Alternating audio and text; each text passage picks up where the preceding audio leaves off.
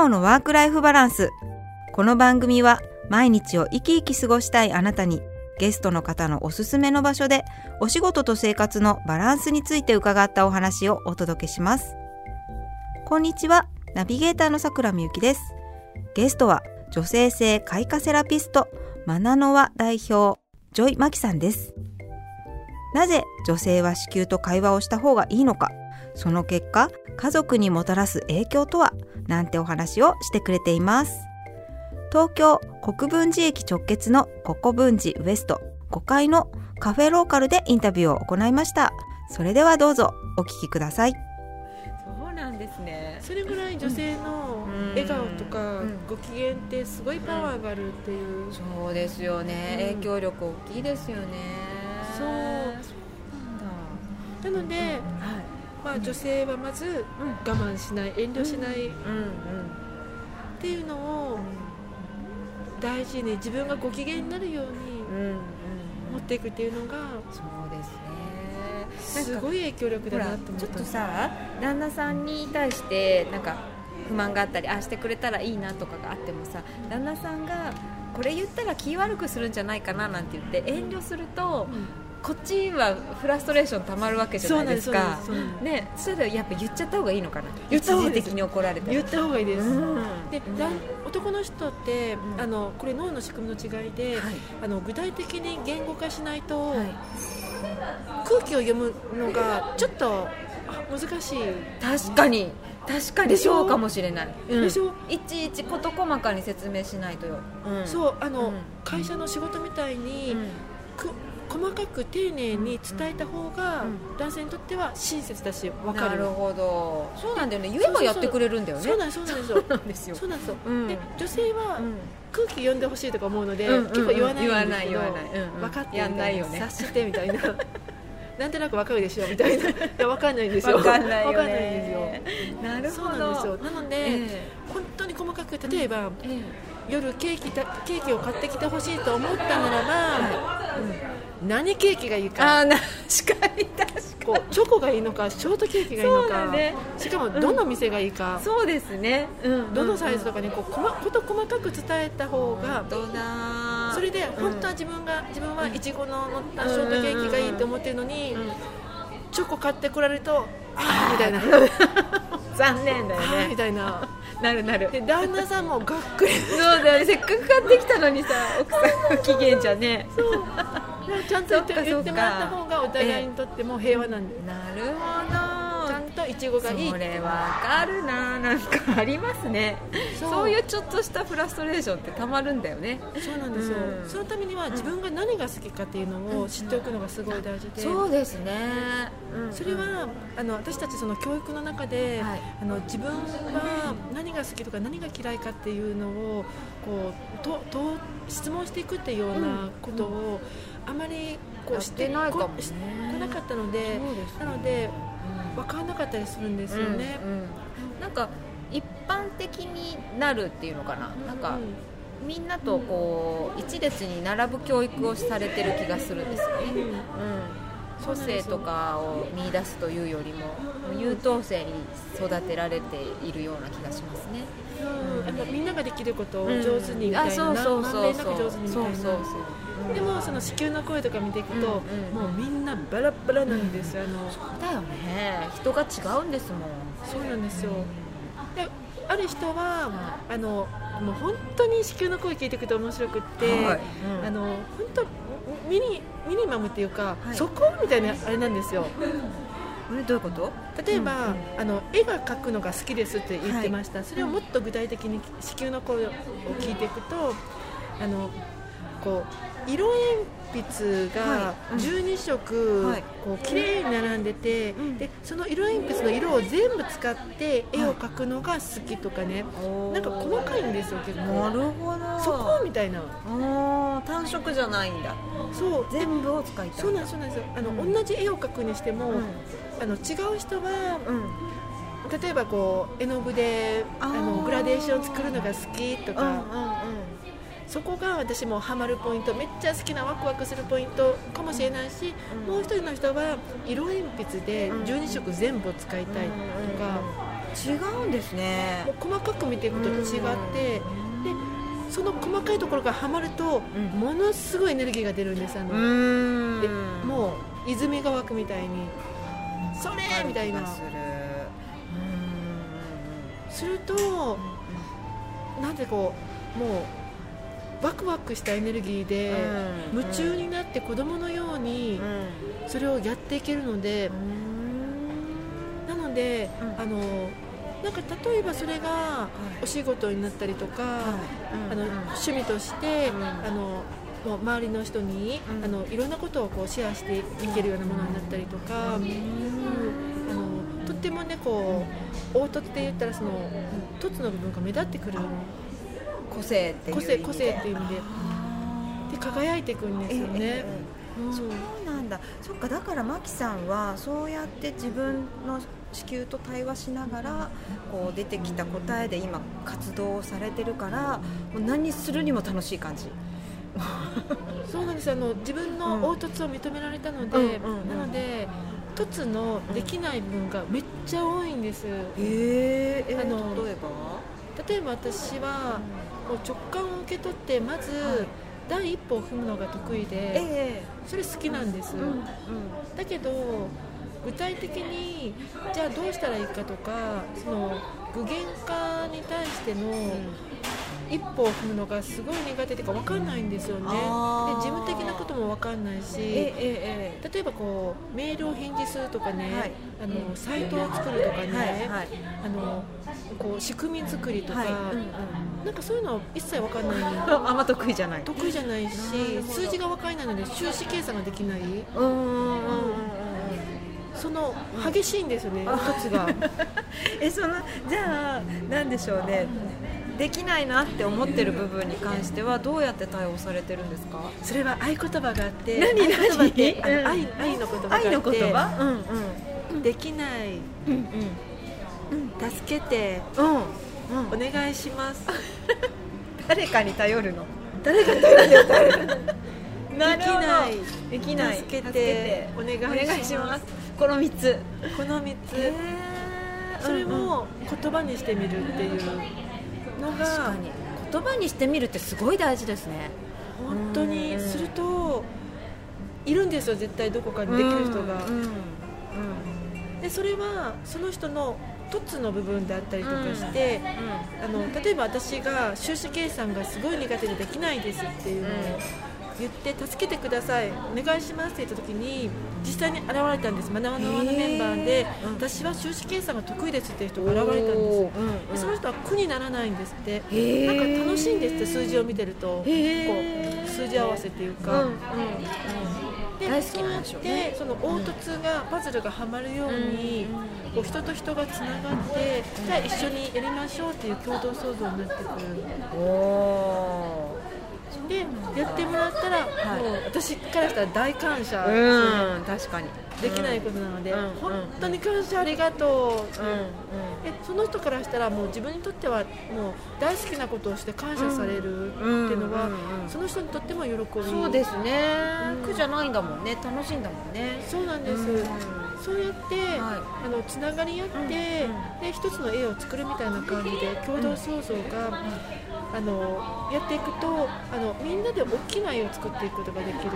それがすごくやりたいことっていうか見たいえ世界なんです、あの先ほどおっしゃってたマナノワもそういうなんていうんだろう場というか感じがしますね。みんなの集まってできることをこうなんていうんだろう持ち寄ってっておっしゃってたので、そうなんそうなんです、ね。うん。もうまさに、あのみんなえっと、団体訓っていうのを作ったんですけれど団体訓？あの架空みたいな？あそうですそうです、うんうん団体訓はまずその今の合言葉で、あはい。あのできないこと、うん。できないとか、うん。助けてとかお願いとかっていうのをあの合言葉をすぐに伝える。うんうんうんもう思ったらすぐに。う自分で何とか頑張ろうとか、溜め込んだりとか、頑張ろうとせずにすぐにできないっていう。なるほど。なんか松岡修造の真逆だなって感じがする。もうもうとことん頑張らない、ねそうだね。そうとことん頼る頼ろうぜ。頼ろうぜ。いいな。そうなんです、うんそこは共通認識にしてるんですけど、はい。その合言葉をすぐに使うっていうことと、うんうんうん。あと自分をご機嫌にする、うんうんうん自分の好きなことをやる、はい。得意なことをやっていく、うんうんそれを持ち寄っていくっていう、へえそうハッピーでしかないですよね。好きなことをいっぱいして苦手なことは頼っちゃって。そうでねす。そうやってあのマナノアのコアのメンバーの中で、例えばご飯が好きって人がご飯を作ったり、うんうんうんでフリースクールとか子供に何か教えるのが好きっていうこととか、あのそういうことをこう率先してやったりっていうような感じで。へでみんな違うので一緒に一緒に場を作っているっていう感じ。でもう逃げたくな逃げたくなったらもう家でいつでもしてあのもう団体からもすぐ逃げてとかあーなるほどね。別に、な何のうん束縛もなく、うん。あの来たい時に来て、はい。もう去りたい時は去ってそれでいいと思ってるので、へーすごいですね。楽。居心地よさそう。もう本当に楽なんですよ、えーゆるく。どどんな方がいらっしゃるんですか？やっぱお子育てしてらっしゃるお母さんが多いんですか？今基本的にはうん子育てのママが多いんですけれど、んでもあの多世代、男女っていうふうに思っているので、なので例えば学生さんとか、はいああとシニア層とかも一緒にやっていきたいと思って。いですね。であとその、男性と一緒にやるっていうのはすごい大事だと思っていて、うん。で今その午前中もちょっとご一緒してたんですけれど、はあの男性の方で、はい。あのいろいろこう一緒につながって、うん。その運営していこうっていう人が現れて、マナノアさんの方に。そうですそうです。んでそういうその社会とつなげるのが上手な人。あそういうの確かに男性の方が得意そう。そうですそうです、うん特にそのコミュニティ運営が得意な人、え仕組み作りが得意な人がうん今こう現れ出しているので、へえやっぱり頼るの大事ですね。大事です。ね言ってみる。うん。なので自分のなんか枠を超えて、はい。うん思いを発して、うんでこうつながる人とつながっていくっていうような感じでそうもなんだ。う。ノンストレスでいきたいです。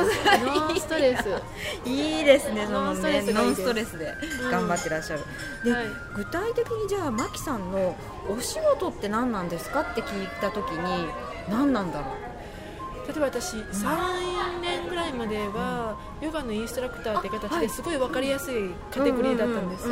ヨガ教室をやってっていうのがお仕事だったんですけれうど、今もそれは継続してらっしゃるんですか？ヨガのレッスンはやってるんですが、うんうんえーその3年ぐらい前にうん。自分のその女性性を大事に生きていこうとなった時に、もうなんかわかんいろんなことをするようになってきて、うんうんうん。で自分の直感に従い出したら、あの突き抜けダンスっていうのがすごいやりたくなって。何それ。あの 何それ。アホアホダンスです。もう適当ダンシングで。振り付けとかないの？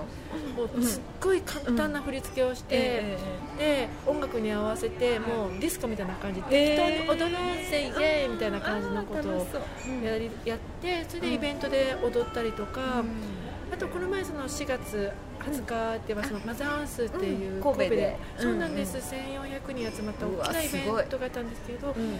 そこでファシリテートをやらせていただいたりとか、それも別に私その MC の仕事やってるとかそんなのも全く何でもなく、あのなので自分が何屋さんかよく分かんない状態で 進んでいってるんですが、でもその一貫していってるのは女性が幸せになっていくっていう、うんことをやっているので、まあ、女性性開花セラピストっていうカテゴリーで、うん。あとそのセラセラピーをこう、マンツーマンでやったりとかその子宮との対話セッションしたりとか、ええ。マガタマセッションっていうのもやっていたり、えマガタマセッションって何ですか？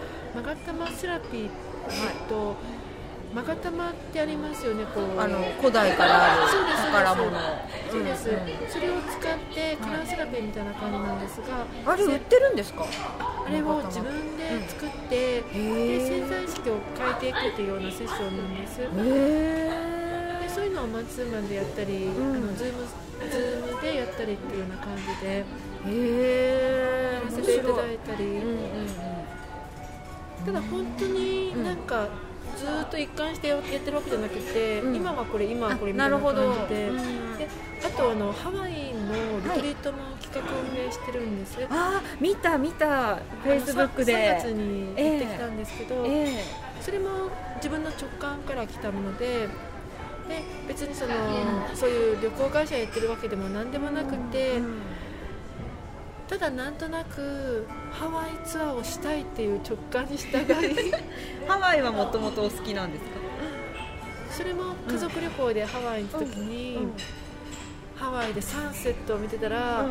あハワイツアーを企画したいっていうえ直感が来て、ー、降りてきたでもどうやってやったらいいのか分からなくて、でもそれをなんとなく言葉にしてたらその旅行会社の方を紹介していただいて、ーツアー。コンダクターの方と一緒に企画することになって、うんみたいな感じで。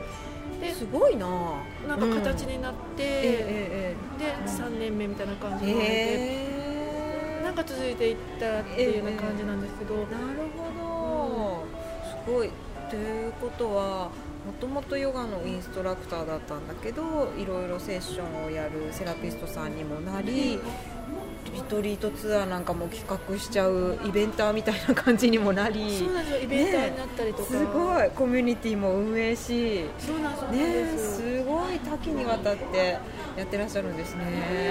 そうなんそうなんです、あので何のプランも計画もない感じで、うんでそのねそもそもそしたらなんだろうこのこんな感じで活動が多岐にわたるようになったきっかけって何だったんですか？もともとはそのうん。自分の感覚に従ってみようっていうような実験から始まったんです。思いついたの？なんとなく。だなんか誰かを見たとか本を読んだとかではなく。えっとまあもともとでもこう心心理学とか、ん。えっとセラピーとか、あのスピリチュアルとか、宇宙の法則とかはすごい好きで学んでたりとかしたんです、えー、なるほど。でヨガのインストラクターとしてずーっとやってきていて、うん。でそこでなんとなく、あのヨガはすっごい好きで楽しいけど、もっともっと魂というか自分の生まれてきた目的であるとか、あの人生の本当の目的を追求したいなって思うようになってきて、そういう時にもっとこう見えないものとか心とかの方を、あの学び出したりとか、うん。そういったことをこう発信しだしたりとかした中で中でそのヨガ教室に違和感が生まれてきてで手放した完全にやめちゃったんですよそれあを。そうなんですか。えじゃあまなんて言うんだろう。その先の活動がまだ見えてない時点で手放しちゃった？手ばなもう何にも分からないのに、うん。で生徒さんとかもずっと継続してきてくださっていて、なんか順順調にこう回っていたのに、違和感があるからやめますみたいな感じでやめてそっからが、うん。もう自分にはもう訳の分かんない世界が始まったんです、えー、どういうことですか？もう先がわかん、先どうなるか分かんない、うんうん。収入にしてもどうなるか分かんない、ね、うん。計画もできない、ん。その直感頼りなので。うん。でも怖くなかった？めちゃめちゃ怖かったです、うんうんうんで収入途絶えたりとかそうですよね。どうなるんだろうみたいな。どどんな感じで乗り越えていったんですか、でも、そういうなんていうんですかねあの見えないエネルギーの法則みたいなものの中であの絶対その愛で生きていくと、うん。絶対循環するし巡るっていうのをし信じてみたんです、ん、ですると本当に本気でピンチな時になんとかなったんですよ。へもうちょっと本当にやばいみたいな時に、うんあのすすごいギフト的にいいお仕事が入ってきたりとか、えー。ポーンと思わぬところから入ってきたりとかして、へでこうなんとかこう収益になったりとかっていう感じで、ー乗り越えられてき乗り越えられてきて。へでも常に常にずっとそんな感じです。先がわからないっていう。ーただもうこのこれが面白すぎて あの、うん。多分このまま実験するしかないなって。えー。ででもそれが実験のつもりでやってたら生活になっちゃったんですもんね。なんかなんかちゃんと生活できるようになっちゃったみたいな感じのすところなので。なので、あの具体的なことっていうか、こうが話せないんですよね。ただ、その直感に従ってでちょ直感に従っていくと絶対的にその愛の,、あの言動というか発想しか出て、行動しか出てこないので、そこに従って行動していくと、絶対的に愛と調和の世界循環する世界が生まれるのでなので大丈夫になるっていうのがこの実験結果です。えいかがでしたか？得意なことの持ち寄りはその場にいる全員にとってのウィンウィンになります。そのための最初の一歩はできないことをお願いするなんですね。まず行ってみるっていうのが大切ですね。ぜひ真似したいマインドです。次回は直感で生きていくと決めた時からの困難乗り越えストーリーです。楽しみにしていてくださいね。番組ではワークライフバランスを充実させている経営者、起業家の方にインタビューをして、その秘訣や魅力を伺います。私出てみたい。あの人の話は参考になるかもという方、実践多戦は問いません。ぜひメッセージお待ちしてます。この番組は企画幸せ体質オフィスさくらみゆき SPZEP 斉藤康秀ナビゲーターさくらみゆき制作斉藤康秀でお送りしました次回もお楽しみください。